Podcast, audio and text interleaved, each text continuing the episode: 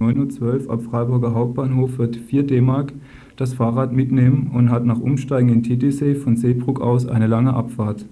Übernachtung ist im Naturfreundehaus möglich. Also nochmal der Termin, morgen Samstag, 22. Oktober, Treffpunkt 11.15 Uhr am Bahnhof, ein Zug oder ab 9.12 Uhr mit dem Fahrrad am Hauptbahnhof.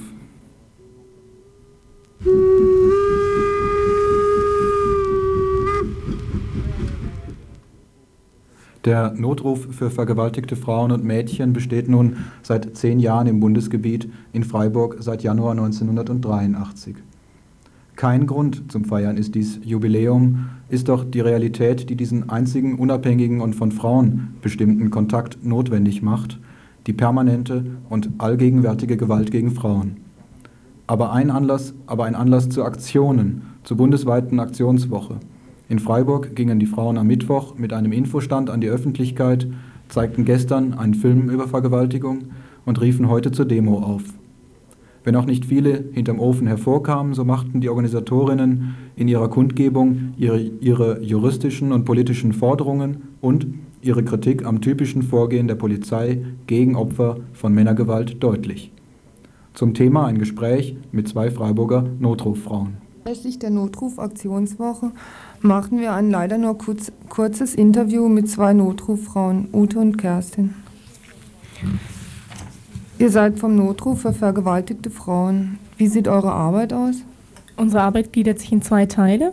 Wir haben auf der einen Seite die Öffentlichkeitsarbeit, auf der anderen Seite die direkte Hilfe. Und in der Öffentlichkeitsarbeit versuchen wir, Tabus über das Thema Vergewaltigung abzubauen. Wir machen Stände, wir haben diese Woche einen Film gezeigt, haben eine Demo gemacht versuchen einfach mehr Leute für das Thema zu sensibilisieren. Ja, und in, in der Hilfe sieht es also so aus, dass wir den Frauen das geben, was sie wollen, also soweit wir das können.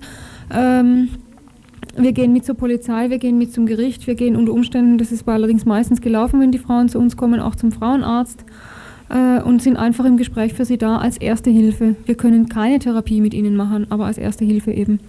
Anlaufstation. Ihr könnt aber auch Therapieplätze vermitteln? Wir können Therapeutinnen vermitteln, ja, aber selber eben keine durchführen. Mhm. Ähm, ihr habt ein oder zweimal die Woche abends äh, Telefondienst. Wie viele Frauen rufen da an, so im Durchschnitt? Das ist jahreszeitlich ziemlich unterschiedlich und im Herbst und im Frühjahr ist es also mehr. Und da rufen schon ein bis zwei Frauen in der Woche an, aber also in Sommermonaten zum Beispiel war gar nichts los. Das wird aber nicht die realistische Zahl von Vergewaltigungen sein, von Vergewaltigungsopfern sein, die es in Freiburg gibt, oder? Also in der Bundesrepublik Deutschland gibt es 6000 Fälle, die jährlich bei der Polizei gemeldet werden und die Dunkelziffer wird auf 10 bis 30 Mal so hoch geschätzt. Und wenn man die Zahlen nimmt und dabei noch weiß, dass in Freiburg, Freiburg eine der höchsten Vergewaltigungsraten in Deutschland hat, ja, ja, dann ist es natürlich nicht repräsentativ. Also in, in, Freiburg sagt man jährlich etwa 50 bis 60 Vergewaltigungen werden angezeigt. Und jetzt mal 10 bzw. Mhm. mal 20. Mhm. Was sind das für Männer, die vergewaltigen? Es ist der ganz normale Mann. Also es ist ein großes Vorurteil, dass es der trieb triebkranke Täter ist, der hinterm Busch vorspringt, sondern es sind eben meistens Bekannte. Der, ganz, also der größte Teil aller Vergewaltiger sind Bekannte. Es sind Väter, Onkel, Nachbarn, Freunde, Brüder, alles, alles querbeet. Hinzu kommt, dass die Vergewaltigung meistens geplant ist. Und es kommt aus allen Schichten und betrifft auch alle Frauen. Ne? Also egal wie sie aussieht, egal wie alt sie ist, es geht gerade durch. Mhm. Wie kann, wie kann Frau sich dagegen am besten wehren oder schützen? Also soweit es überhaupt geht. Es gibt auf der einen Seite die Vendo-Kurse, und auf der anderen Seite ist es halt wichtig, dass Frauen irgendwie zusammenhalten, dass, dass man sich gegenseitig vielleicht nach Hause begleitet, dass man einfach mehr Selbstbewusstsein kriegt, sich wehren kann. Ja, dass man, wenn man Nein, also oder wenn Frauen Nein sagt, dann auch wirklich das so sagt, dass es glaubwürdig ist und nicht etwa mit einem Lächeln, sondern ja hinsteht und sagt, nein, ich will nicht, ne? Mhm. Eigentlich äh, müsste man das Thema viel ausführlicher behandeln. Äh, das geht aber gerade nicht, weil, weil das Interview kurzfristig gemacht worden ist und im Radio kein, kein Platz jetzt mehr da ist. Wir werden aber in, in nächster Zeit von der Frauenredaktion ein ausführlicher, ausführlicheres Interview mit euch machen und also wo auch noch mehr angesprochen wird, noch mehr Hintergründe und so. Äh, jetzt noch kurz zum Schluss. Wie und wann seid ihr zu erreichen? Also wir sind zu erreichen montags von 8 bis 10 und freitags von 6 bis 8 unter 33339. Und ähm, wir würden uns freuen, wenn mehr Frauen vorbeischauen würden. Also wir brauchen echt noch Frauen, die mitmachen Die wollen, helfen. die uns helfen, ja. Sag die Telefonnummer nochmal. Die Telefonnummer ist 33339. Vielen Dank für das Interview. Ebenfalls übers Frauenzentrum Freiburg lässt sich der Widerstand praktisch proben.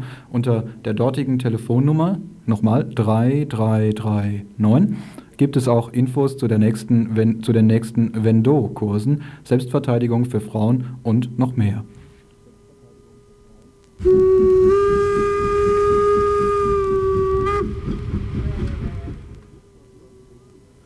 Landkreis Breisgau-Hochschwarzwald gerichtlich zurechtgewiesen. Der Versuch des Landkreises Breisgau-Hochschwarzwald, pro Familia das Handwerk zu legen, ist heute offensichtlich vom Verwaltungsgericht Freiburg verhindert worden. Im heutigen Prozess ging es um gesperrte Zuschüsse für geleistete Beratungsarbeit in den Jahren 86 und 87 in Höhe von insgesamt 25.000 Mark. Die Beweise für ein Fehlverhalten von Pro Familia bei Beratungsgesprächen im Rahmen des Paragraphen 218 waren so dürftig, dass die Verhandlung bereits nach einer Stunde beendet war. Das Gericht fuhr dem Vertreter des Kreises sogar noch beim Schlussplädoyer über den Mund. Obwohl das Urteil erst in einer Woche zugeht, rechnen Prozessbeobachter mit einem klaren Sieg der Beratungsstelle. Vom Landkreis war zu vernehmen, dass im Moment noch keine Stellungnahme zu erwarten ist. Man wolle die Urteilsbegründung abwarten. Auch zu Äußerungen aus der CDU, das Urteil eventuell zu ignorieren, wollte man nicht Stellung beziehen. Damit ist nun hoffentlich endgültig der Versuch gescheitert, auf kaltem Weg eine Beratungsstelle fertig zu machen, die zwar im Rahmen der Gesetze, nicht aber im Sinne konservativer Abtreibungsgegner arbeitet.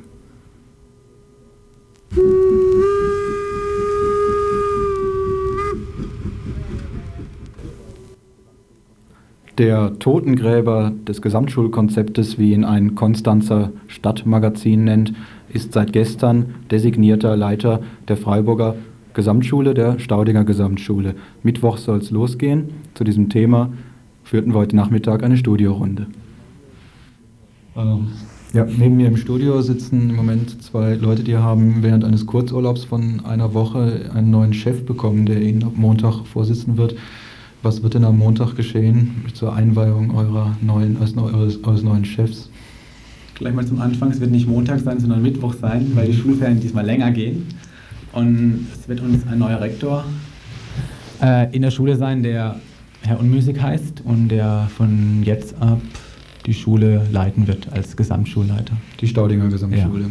Man muss dazu sagen, dass wir bevor dem Herrn Unmusik als einzige Schule in Baden-Württemberg eine kollegiale Schulleitung das hatten. Das heißt, der Schulleiter wurde auf Zeit gewählt und nach sechs Jahren trat er ab und hatte auch nicht die ganze Befugnis, sondern er musste sich in einem Gremium mit zehn Leuten ähm, durchsetzen, nee, nicht durchsetzen, falsch Ausdruck, ähm, mit denen die Sache ausdiskutieren und dann wurde demokratisch abgestimmt. Dieses System ist jetzt und jetzt von dem Kultusministerium ähm, abgesägt worden. Die Staudinger Schule, also um diese mehr, diese, ist in ihrer Geschichte ja noch durch andere Besonderheiten aufgefallen. Könnt ihr das mal kurz aufzählen? Also es ist eine Ganztagsschule zum Beispiel. Ne? Es ist eine Ganztagesschule, es hat eine Offenhaltung bis Klasse Ende 8, das heißt keine Einteilung nach Klassen, nach Noten oder also nach sonstigen Sachen. Dann hat es eine, eine Oberstufe, was hat es noch? Ja, es hat Profilfächer, Technik, Physik, solche Sachen wie Biochemie. Was hat es noch? Oh Gott.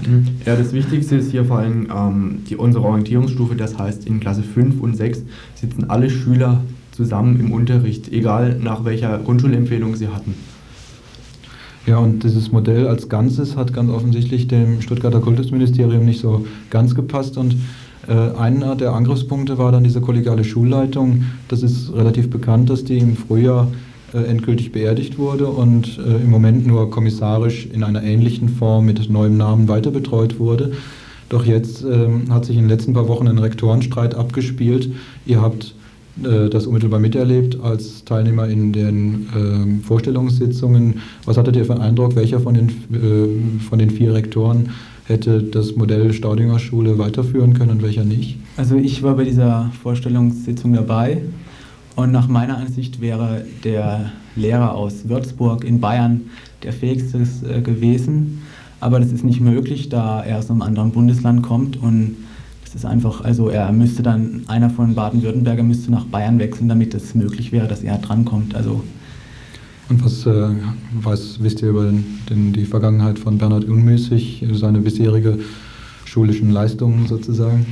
Ja, Herr Unmüßig ist uns bekannt als Leiter der Konstanzer Gesamtschule, die diesen Namen auch nicht mehr verdient, denn er war dort Leiter und hat äh, in Zusammenarbeit mit dem dortigen Oberschulamt diese Schule so zugrunde gerichtet, dass von der dortigen Gesamtschulidee eigentlich nichts mehr übrig geblieben ist. Es war zum Schluss gar nicht mehr nötig, diese Schule im Gesetz irgendwie festzuschreiben, weil Herr Unmusik durch interne Veränderungen dafür schon so gesorgt hatte, dass die Schule praktisch schon stark an die Regelschule äh, angenähert wurde. Der Ganztagesbereich wurde einfach zur Hausaufgabenbetreuung abgestempelt und so Sachen sind es bekannt. Der Herr Unmusik hält auch nicht viel von Sachen wie Antifaschismus oder so. Uns ist zum Beispiel ein Vorfall bekannt. Da hat ein Schüler, also das heißt Geschwister-Scholl-Schule in Konstanz, und am Jahrestag der Ermordung ähm, der beiden hatten Schüler da sich mit dem Megafon in die Aula gestellt und wollten da was dazu sagen, dass da nichts läuft an dem Tag in der Schule. Und da kam der Herr unmäßig dann zu denen hin und hat ihnen dann das Megafon weggerissen. Und es zeigt schon ganz deutlich, ähm, was für ein Mensch er ist. Er will sich nicht mit dem Oberschulamt anlegen. Er tut auch, so wie wir das in Erfahrung gebracht haben, ähm, ist er ein Verwaltungsmensch und tut einfach das, was ihm gesagt wird. Das heißt, ihr glaubt, dass sein Grund, sich für Freiburg zu bewerben, darin lag, dass man ihn aufgefordert hat? Nee, er wollte jetzt wieder mal nach Freiburg zurückkommen, weil er daherkommt. Er ist ein Freiburger. Und angeblich soll er sich mit seiner Frau jetzt wieder äh, befreundet haben, mit der er mal getrennt gelebt hat, als er im Ausland war. Ja, die Entscheidung ist gestern gefällt worden endgültig, aber schon vorher hab, haben sich bei euch in der Schule Veränderungen breit gemacht, äh, so in der Art der äh, im, im, Bewusstsein von Lehrern oder in der Art, wie sie mit Schülern umgehen oder was sie so planen für die nähere Zukunft. Was sind das für Veränderungen? Ja, Veränderungen in dem Sinn, dass die Lehrer mit uns jetzt anders umspringen. Sie versuchen schon die Schule so darauf vorzubereiten, dass jetzt einer kommt, der von oben herab das leiten wird und sie geben uns jetzt weniger Freiheit in Sachen wie Plenums- oder SIV-Arbeit. Ja, konkret? Konkret, sie legen uns jetzt vor, wann wir das machen dürfen und das war früher nicht der Fall. Wir haben da freien Lauf gehabt. Mhm. Also, dass ihr glaubt, dass also aus diesem Kreis, aus dem Kreis des Lehrkörpers in, ab nächster Woche, ab Mittwoch, wenn tatsächlich der Rektor unmüßig heißt, äh, eher so eine, ein Kurs gesteuert wird, der eine, eine Verflachung des Gesamtschulkonzepts unterstützt? Oder? Ja, wir befürchten vor allen Dingen, dass sich der Druck jetzt wieder von oben nach unten verteilt. Das heißt, die Lehrer, sie unterstehen jetzt direkt dem Herrn Unmüßig und werden dann auch von ihm, denke ich, zurechtgewiesen werden. Das heißt, sie sind einem stärkeren Druck ausgesetzt und werden diesen auch an die Schüler weitergeben. Die Schulkonferenz, das höchste Gremium einer jeden Schule, hat bei euch vor kurzem eine neue grundsätzliche Ordnung verabschiedet. Ist die geeignet, um die alten Strukturen der Staudinger Schule noch ein bisschen zu verteidigen? Ja, wir hoffen, dass wir haben darin eben festgelegt, dass die Schulleitungskonferenz, das oberste Gremium, die Schulkonferenz unterstützt und dass da eben sich wöchentlich die Fachkommissionsleiter und die Stufenleiter sich da treffen, um die Sachen zu besprechen. Herr Unmüßig hat aber schon in der Besprechung Bestellungsgespräch klargemacht, dass er davon nichts hält und dass es an der Gesamtschule noch nie eine richtige äh, Leitung gegeben hat. Er ist vollkommen dagegen, dass Eltern und Schüler da mitarbeiten und wahrscheinlich wird er ab nächsten, wahrscheinlich, also nach den Ferien am Montag wird dann der Zusammenstoß kommen, dass er eben sagt, da mache ich nicht mit und dass dieses Gremium dann nicht mehr, die Schulleitungskonferenz dann nicht mehr das Entscheidende ist in unserer Schule. Mhm von den sozusagen den alten Campen, die diese Schulleitung lange äh, unterstützt und äh, durchgeführt haben, da bleiben auch nicht mehr viele übrig im nächsten Jahr. Ja, es ist so, dass wir noch drei weitere Stellen haben, weil wir haben so eine große Schule. Wir haben noch den Posten eines Orientierungsstufenleiters, Klasse 5 und 6, der Mittelstufe und der Oberstufe. Diese Stellen laufen jetzt im nächsten Jahr auch aus.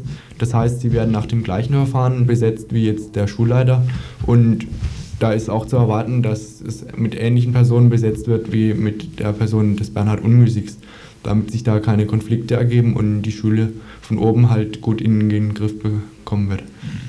Was tut sich da von Schülerseite? Es hat heute, es hat heute Nachmittag bereits ein Plenum gegeben von den Staudinger Schülern und es hat heute Abend eine Sitzung des Bezirksschülerrats gegeben. Man, vielleicht war das zufällig, aber ihr scheint euch vorzubereiten.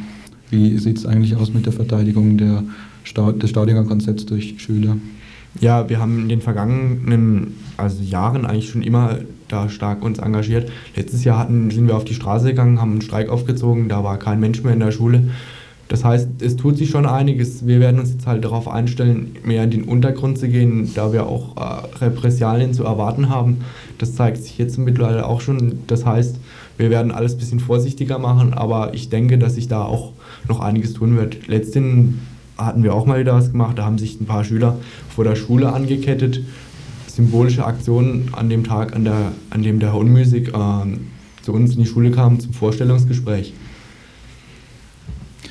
Für den Montag ist äh, eine kleine Aktion geplant, die aber im Rahmen von äh, symbolischer Natur bleibt. Ja, es ist wiederum der Mittwoch. Und wir planen eine Beerdigung. Ich meine, wenn wir das jetzt hier sagen, vielleicht läuft es dann doch nicht ab, aber wir hoffen doch, dass es läuft, ja. Naja. Also eine Beerdigung im Sinne von symbolischen Beerdigung der Demokratiestrukturen an der Gesamtschule. Und wir nennen den Friedhof nicht, dann kann die Aktion nicht verhindert werden. Wie sieht es aus mit äh, Unterstützern, Bündnis? Wie sieht es aus mit der Solidarität außerhalb äh, der engen Schülerkreise? Werdet, äh, werdet ihr für euer Eintreten äh, für das alte Konzept oder für, ein für eine Nichtverwässerung des Konzeptes unterstützt aus Freiburger Politkreisen? Also ich würde sagen, die SPD würde uns ja unterstützen, ja. Aber da sie im Land nicht gewählt ist, kriegen wir keine Unterstützung. Die einzigste Möglichkeit, dass wir jemals wieder eine Gesamtschule in Baden-Württemberg haben könnte, wäre das eine SPD-Regierung mit irgendwelchen anderen wieder was umkrempeln könnten, wenn dann alle Gesetze wieder schön hingehobelt werden, dass die Gesamtschule wieder möglich sein könnte. Das glaubt ihr, obwohl in SPD-regierten Ländern ebenfalls die Gesamtschulkonzepte verwässert worden sind? Ach, ich denke, dass es schon möglich sein könnte. Letzte Frage. Meint ihr, dass die Attacke des Kultusministeriums damit beendet ist? Meint ihr, dass jetzt die restlichen noch übrig gebliebenen Traditionen in der Staudinger Schule äh, beibelassen werden oder ob da auch noch Angriffe gegen stattfinden werden? Ja, ich denke, es bleibt abzuwarten, inwieweit der Abbau von innen sich jetzt fortsetzt. Also unsere größte Befürchtung ist, dass wir jetzt von oben herab, also durch diese Leiterposition, äh, ausgehöhlt werden. Wir werden uns natürlich dagegen wehren. Man weiß es nicht, wie es weitergeht. Wir stellen uns jetzt mal darauf ein, dass es äh, auf Konfrontation hinausläuft. Ja, wenn die Ausbildung, die Schule des Lebens in der Staudinger Gesamtschule zu nichts anderem führt, als dass junge Menschen mir nichts, dir nichts in den Untergrund abwandern, dann muss sich Radio Dreieckland als äh, Metaschule des Lebens beweisen und mal wieder zeigen, dass der Untergrund, die Subversion doch nicht ganz so einfach, nicht ganz so gefahrlos ist, wie es scheint. Es ist Revolutionsromantik, mag nicht angesagt sein, wenn wir uns den, das folgende Thema anhören politische, der politische Kampf der in Nordirland wohnenden Katholiken und der Kampf dieser Katholiken, die zumeist auch den Unterschichten und in der Unterklasse des Volkes anstammen, hat eine neue Qualität gewonnen. Es gibt Maßnahmen, die sich sowohl militärisch, politisch wie juristisch gegen diesen Kampf wenden. Ja, die Thatcher-Regierung verschärft den Kampf gegen die IRA und ihre politische Organisation, die Sinn Fein-Partei. Am Mittwoch beschloss die Londoner Regierung, wichtige Freiheitsrechte der Bürger massiv einzuschränken. Eingeführt wurde ein Interviewverbot mit Mitgliedern nordirischer Untergrundorganisationen. Es gilt für sämtliche Fernseh- und Rundfunkanstalten der Insel. Die Maßnahme, die von Kritikern mit den politischen Repressalien des Botha-Regimes in Südafrika verglichen wird, stellt die erste Anwendung eines sogenannten Fernsehgesetzes zur Dauerzensur in Friedenszeiten dar. Mit dieser Zensur soll den nordirischen Organisationen der Sauerstoff der Publicity entzogen werden. Journalisten, die sich dem Gesetz nicht beugen, drohen Entlassung. Heute Nachmittag hatte ich Gelegenheit, mit dem Londoner Korrespondent der Taz, Rolf Pasch, ein kurzes Gespräch über die Hintergründe dieser erneuten Verschärfung der Situation in Großbritannien und die Möglichkeiten der Sinn Fein, weiter in der Öffentlichkeit präsent zu sein, zu führen. Wir können weiterhin äh, Wahlkampf betreiben, über den dann auch zur Wahlkampfzeit berichtet werden wird. Äh, Sie können weiterhin vor Ort äh, ähm, Veranstaltung abhalten. Äh, wobei dazu gesagt werden muss, dass die Wählerschaft Sinn Fein sowieso wählt und nicht, dass sie nicht gewählt werden, weil sie im äh, Fernsehen erscheinen. Insofern trifft dieser, dieses Verbot die äh, Partei eigentlich nicht so, wie man das eigentlich vermuten könnte, weil die Stammwählerschaft äh, der größte Teil ihrer Wählerschaft. Das Einzige, was ihnen verloren geht, ist halt der Propagandaerfolg, äh, vor allen Dingen auf dem britischen Festland, wo äh, man sonst von Sinn Fein jetzt nach der neuen Regelung nichts mehr äh, hören wird, jedenfalls nur noch äh, indirekt und nicht mehr direkt aus dem Munde ihrer politischen Führer. Also die Möglichkeit, eben politische Inhalte und, und politische, die Darstellung politischer Überzeugung von der Sinn Fein in, in England selber wird also da schon wirkungsvoll untergraben mit der Maßnahme. Äh, es wird in Großbritannien, also auf dem Festland, dazu führen, dass äh, es weitaus einfacher sein wird, Sinn Fein als äh, kriminelle Vereinigung darzustellen und nicht als durchaus legale Partei, die auch gewählt worden ist und auf einen ungefähr 40 Prozent der katholischen Wählerstimmen in Nordirland zählen kann. Also die Marginalisierung der Partei und die äh, Kriminalisierung der Partei wird so in Großbritannien weitaus erleichtert. Was auch noch wichtig ist, ist, dass in der Republik Irland, also in Südirland, äh, das jetzt in Großbritannien eingeführte Verbot ja schon galt, aber bisher die Iren über BBC und ITV, also die britischen Fernsehkanäle, äh, über Sinn Fein informiert werden könnten. Das fällt jetzt auch weg. Das heißt, in, in Südirland wird man über Nordirland auch viel weniger erfahren.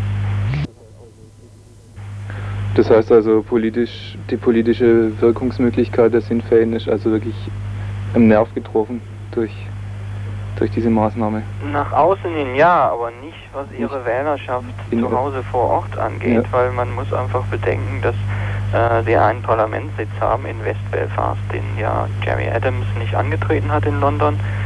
Ähm, und dass die, die Wählerschaft sehr lokal ist. Das heißt, äh, das wird also ihre, ihre, ihren Stand als Partei und als, als politische äh, Kraft in Nordirland an sich kaum Mhm. äh, schwächen können.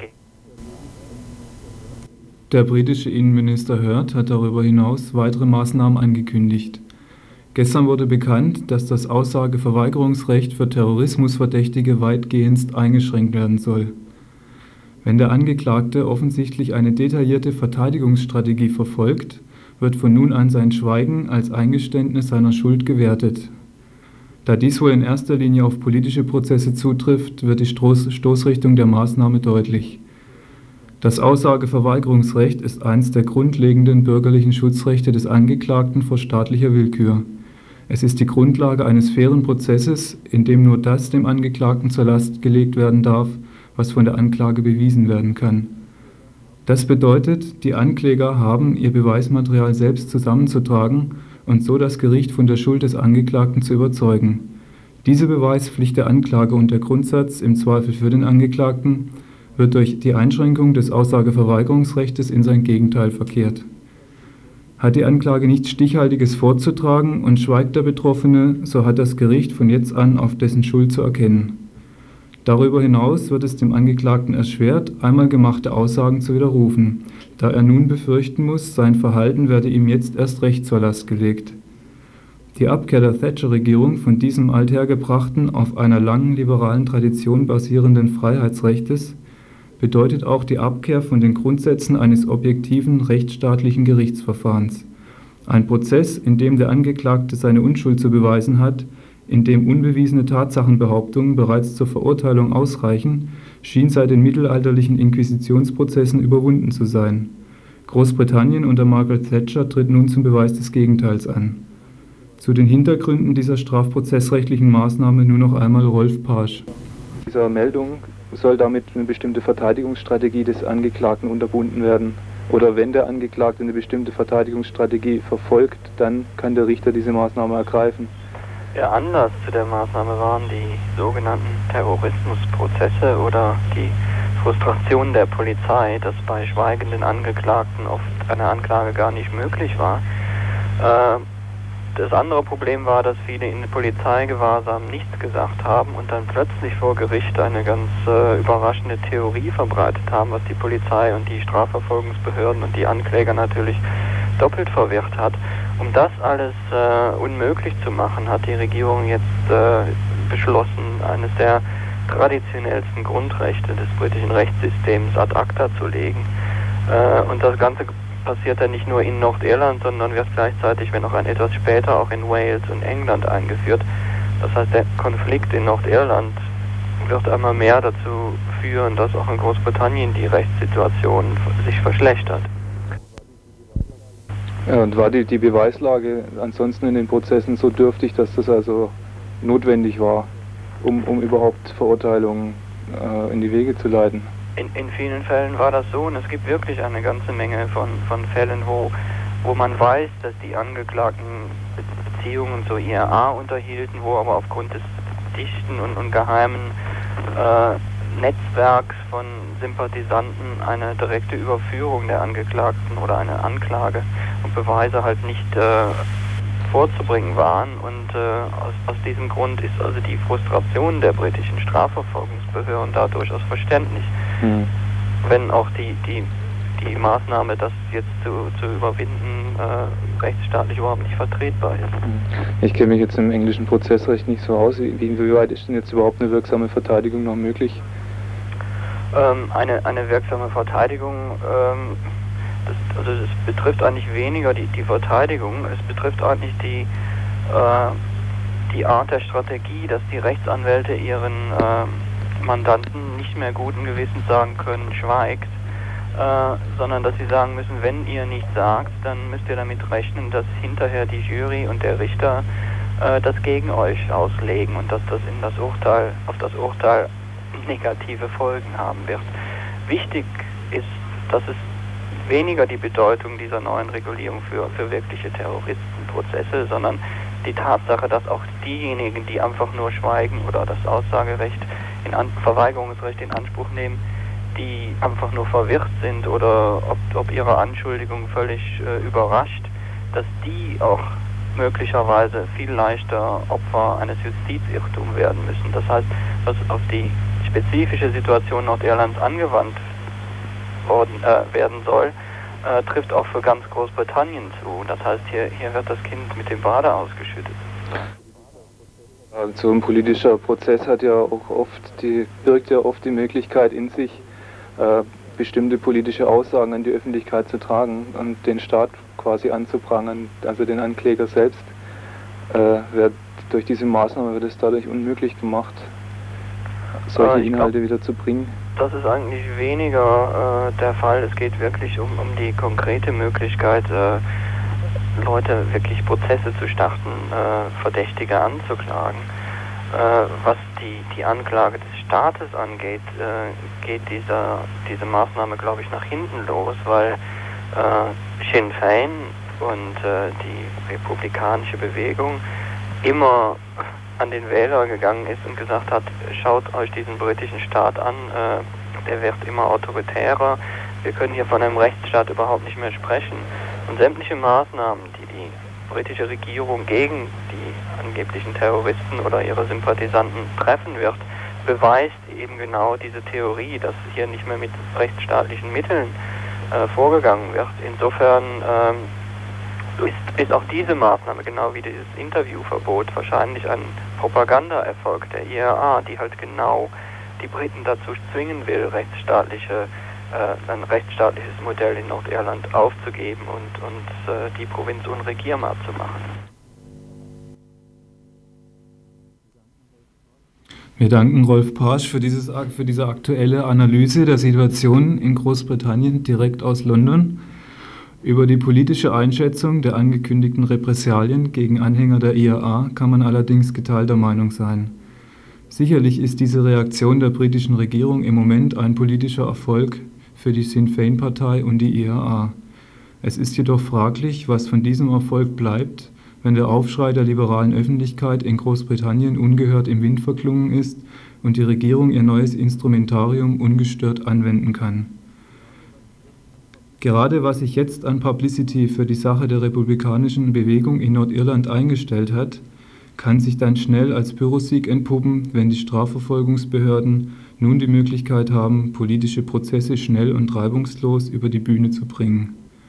Die Verschärfung des Drucks auf die IAA durch die schlichte Abschaffung bewährter rechtsstaatlicher Prinzipien ist insofern mehr als nur die Reaktion der frustrierten Staatsanwälte über Verdächtige, bei denen es nicht zur Verurteilung gelangt hat. Vielmehr können diese Maßnahmen durchaus als ein Teil des seit Monaten zu beobachtenden erneuten, erneuten Verschärfung des Kampfes zwischen der katholischen Bevölkerung in Nordirland und den britischen Besatzern gedeutet werden. Der brutale Mord an drei IAA-Mitgliedern durch eine britische Spezialeinheit auf Gibraltar, die Attentate auf katholische Teilnehmer einer Beisetzungsfeier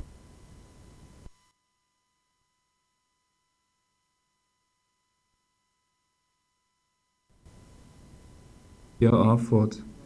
Es bleibt abzuwarten, wie die IAA auf diese neuerliche Kampfansage reagiert. Und was macht die britische Öffentlichkeit? Wie aus London zu hören ist, erwägen verschiedene rechtsstaatliche Organisationen eine Klage vor dem Europäischen Gerichtshof. Wie weiterhin zu hören ist, ist die Empörung in liberalen Kreisen riesengroß. Aber reelle Chancen, Margaret Thatcher zu stoppen in ihrem Ausverkauf der britischen Demokratie, erkennt niemand. Es steht zu erwarten, dass es der regierungstreuen Yellow Press in absehbarer Zeit gelingen wird, die breite Mehrheit von, von, der absoluten Notwendigkeit der Maßnahmen gegen die terroristischen Mordbuben zu überzeugen. Und wieder einmal wird niemand bemerken, dass jeder selbst der Nächste sein kann, der wegen Vergehen verurteilt wird, die ihm nur nicht einmal mehr nachgewiesen werden müssen.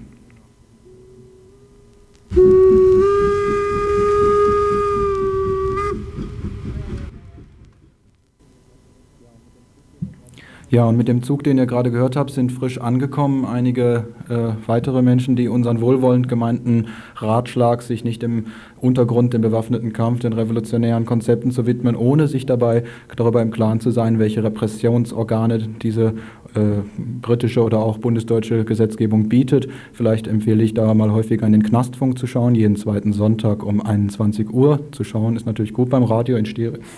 Auf jeden Fall hat sich soeben die AGU, Arbeitsgemeinschaft Untergrund, innerhalb der Staudinger Gesamtschule gemeldet und gibt noch durch, dass sich, äh, naja, Unschuldige noch gesucht werden, die sich an den Aktionen der Staudinger und äh, Schule und der des Bezirksschülerrats beteiligen wollen. Diejenigen, die das tun wollen, die können am Freitag, dem 4. November, 18 Uhr, im Asta-Büro, Bertholdstraße 26, Ecke Niemensstraße Straße erscheinen, 4. November, 18 Uhr, und äh, dort mitplanen an den Aktionen zur Staudinger Schule.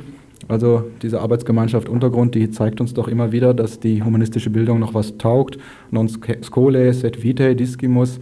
Hier wird praktische politische Arbeit aus Begrifflichkeiten heraus orientiert. Und nun müssen wir, um noch bis zum Ende fertig zu werden, weitermachen mit dem letzten Beitrag. Und hier dreht es sich um den Kampf von Arbeiterinnen und Arbeitern um einigermaßen erträgliche Bedingungen. Seit längerer Zeit arbeitet die Bundesregierung an der Veränderung des Arbeitszeitgesetzes und des Ladenschlussgesetzes.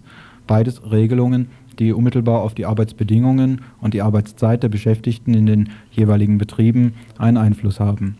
Beides Regelungen, die bereits seit 30 Jahren oder gar seit 50 Jahren unverändert ihren Dienst tun, also eigentlich nach einer Anpassung an die mittlerweile fortgeschrittenen Rechte von Arbeitern und Arbeiterinnen rufen. Doch die Bundesregierung hat sich in, zum Ziel gesetzt, die Regelungen zurückzuschrauben. So soll beim Arbeitszeitgesetz nur als Beispiel Sonntagsarbeit verstärkt möglich gemacht werden. Die Regelarbeitszeit soll von derzeit 48 Stunden, das ist die Regelung aus dem Jahr 1938, auf zukünftig 60 Stunden hochgesetzt werden. Bei der, beim Ladenschlussgesetz wurde noch 1986 gesagt, dass in nächster Zeit keine Gesetzesinitiative zu diesem Thema zu erwarten sei. Doch dann im Frühjahr 87 hieß es, es müsse unbedingt ein Dienstleistungsabend eingeführt werden. Ein Abend in der Woche, ich zitiere, an einem Tag pro Woche sollen Dienstleistungsbetriebe bis in die späten Abendstunden geöffnet sein. Bereits zu diesem Zeitpunkt, als die Pläne zur Änderung der Arbeitszeiten im Einzelhandel auf den Tisch kamen, wurde dies abgelehnt von den Beschäftigten im Einzelhandel insbesondere, die in der Gewerkschaft Handel, Banken und Versicherungen organisiert sind. Und zwar mit der Begründung, die künftigen Regelungen seien zum einen familienfeindlich und auch frauenfeindlich. Sie bedeuteten eine Förderung des Vernichtungswettbewerbs, eine Erhöhung des Sicherheitsrisikos für die Arbeitenden und sei unter ökologischen Gesichtspunkten unverantwortlich. Ende letzten Jahres dann im Zuge der Tarifverhandlungen wurde die Forderung nach Beibehaltung der Ladenschlusszeiten ein Knackpunkt innerhalb dieser Tarifverhandlungen für den Fall, dass weder Tarif noch Betriebsvereinbarungen den 18.30 Uhr Feierabend festschreiben, wurde mit Streik gedroht. Das von der Bundesregierung derart forcierte Gesetzgebungsverfahren bezüglich Ladenschluss ist also immer noch im vollen Gange, obwohl die eigentlich interessierte Seite, die Unternehmerseite, mittlerweile weitestgehend gar kein besonderes Interesse mehr an einer neuen gesetzlichen Regelung zeigt. Um diese Veränderung endgültig vom Tisch zu bekommen, hat innerhalb der Aktionswochen des DGB gegen den Abbau von Arbeitnehmerrechten und sozialen Leistungen auch die HBV die Öffentlichkeit informiert und in den Betrieben Betriebsversammlungen abgehalten.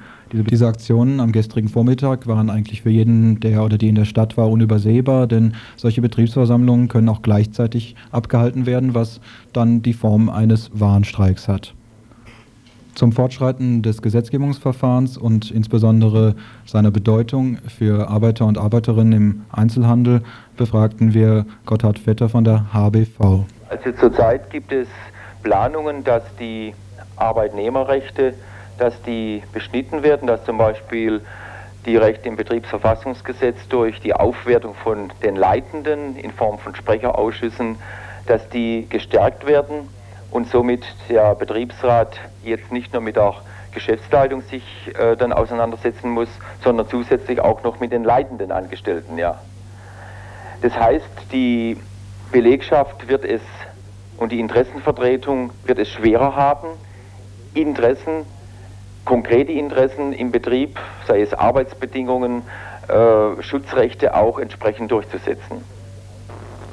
Und äh, was generell festzustellen ist, dass ähm, die Bundesregierung alles dafür tut, eine Flexibilisierung der Arbeitsverhältnisse zu ermöglichen.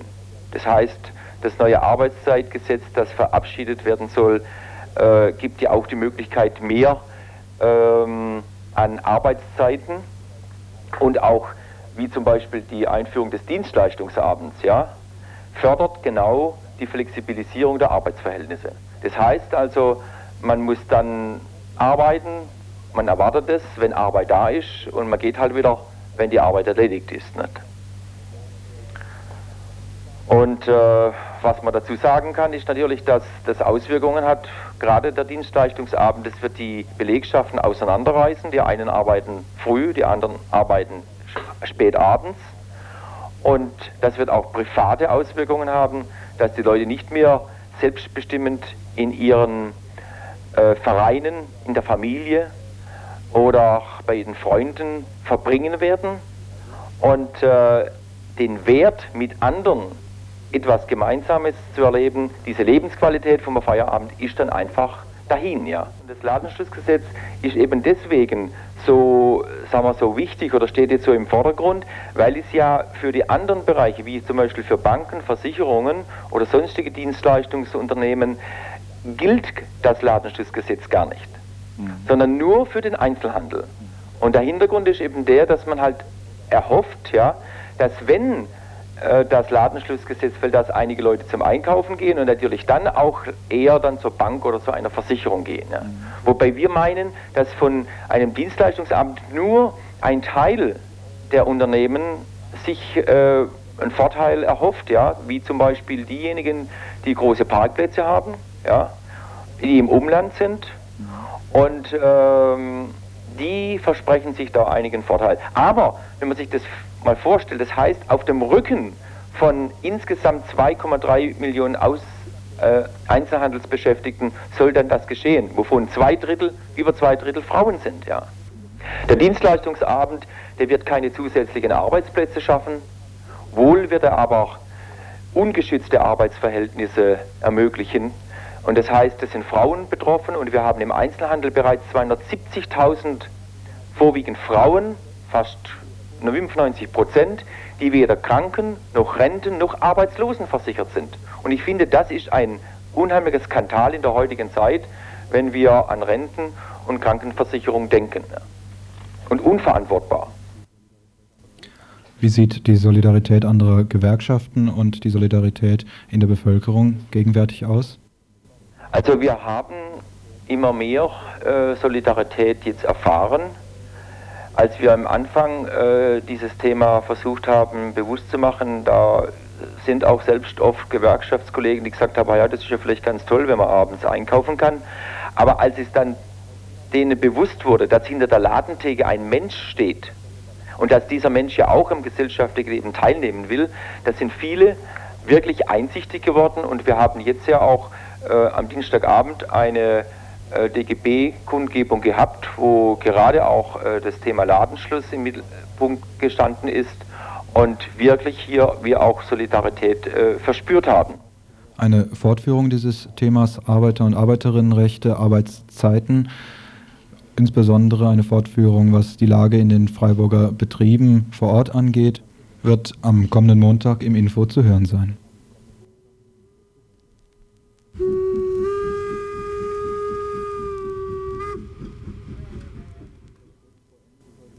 Ja, und jetzt sind wir kurz vor Ende des heutigen Tagesinfos. Wir hätten euch heute natürlich gerne noch mehr erzählt, zum Beispiel eine, ein Märchen von Glasnost und Perestroika, warum etwa dieser merkwürdige Mensch Sacharow, der sich 1981, 82, 83 so glanzvoll gegen die Belange der UdSSR eingesetzt hat, heute unter, Zeichen, unter dem Vorzeichen von Glasnost wieder ins Präsidium der Akademie der Wissenschaften in der UdSSR aufgenommen worden ist und mittlerweile nicht mehr als erzreaktionärer Dummkopf bezeichnet wird, sondern als Vater der russischen Wasserstoffbombe und Kosmologe, was immer das sein mag, ein Kosmologe unter dem Vorzeichen historischen Materialismus. Mehr hätten wir euch auch von anderen Dingen erzählen können, zum Beispiel von einer merkwürdigen Spende, die die Firma Mann, Besitzer des Möbelmarktes Mann oder aber auch Besitzer des Wertkaufmarktes in Freiburg, der Stadt Freiburg übereignete, 100.000 Mark. Was sie sich damit erhoffen, will ich mal offen lassen.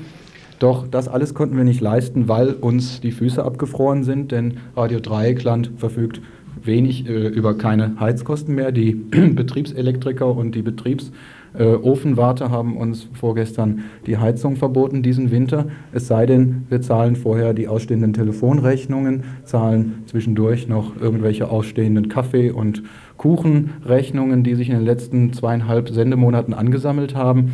Und zu diesem Zweck äh, brauchen wir eure Unterstützung, die Unterstützung von den Hörern und Hörerinnen, die äh, doch gelegentlich ganz gerne eine merkwürdige Informationssendung von Radio Dreieckland hören oder gleich im Anschluss eine merkwürdige Internationalismus-Sendung von Radio Dreieckland. Wir, äh, ich lade den merkwürdigen Internationalisten, der da hinten steht, zu unserer offenen Studiorunde über Mitgliederfinanzierung ein. Mitgliederfinanzierung, das ist das Konzept von Radio Dreieckland. Das Radio verzichtet grundsätzlich auf Werbung und auch auf jede andere Form von bezahlten Sendungen. Das Radio verzichtet auf stimmgewaltige Großfinanziers, die aus welchen Gründen auch immer glauben, so ein Projekt mit äh, Kapitaleinlage unterstützen zu müssen.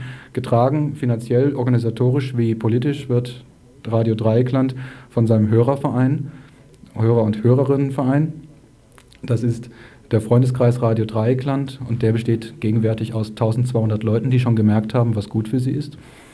Wir laden dazu ein, ebenfalls einzutreten in den Freundeskreis Radio Dreieckland, eine alternative Rundfunkgebühr zu zahlen, die sicherlich mehr Spaß bereiten wird, als jemals die GEZ bereitet, wenn sie mit ihren Kontrolleuren vor der Tür steht.